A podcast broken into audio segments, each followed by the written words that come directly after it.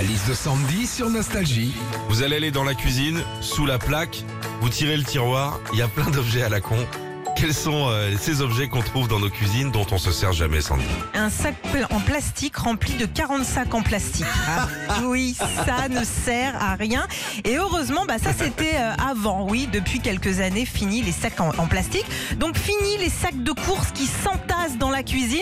Enfin fini, non, parce qu'aujourd'hui on les a remplacés par un tote bag qu'on remplit de 40 tote bags. là, c'est tellement vrai 50 tupperwares. Ça, c'est comme les tote bags. hein. Avoir un placard rempli de tupperwares euh, ronds, carrés, grands, petits, ça ne sert à rien parce qu'on n'en a pas besoin d'autant. Mais le pire dans tout ça, c'est que même si on en a 50, on trouve jamais le couvercle qui correspond. oui. Ah bah oui. Enfin, parmi les choses inutiles qu'on trouve dans une cuisine, il y a les tasses, les verres et les assiettes ébréchées. Oui. C'est fou de s'entêter à garder des choses fêlées. Enfin, remarque Philippe, nous à Nostalgie, ça fait bien 10 ans qu'il nous garde. Retrouvez Philippe et Sandy, 6h-9h sur Nostalgie.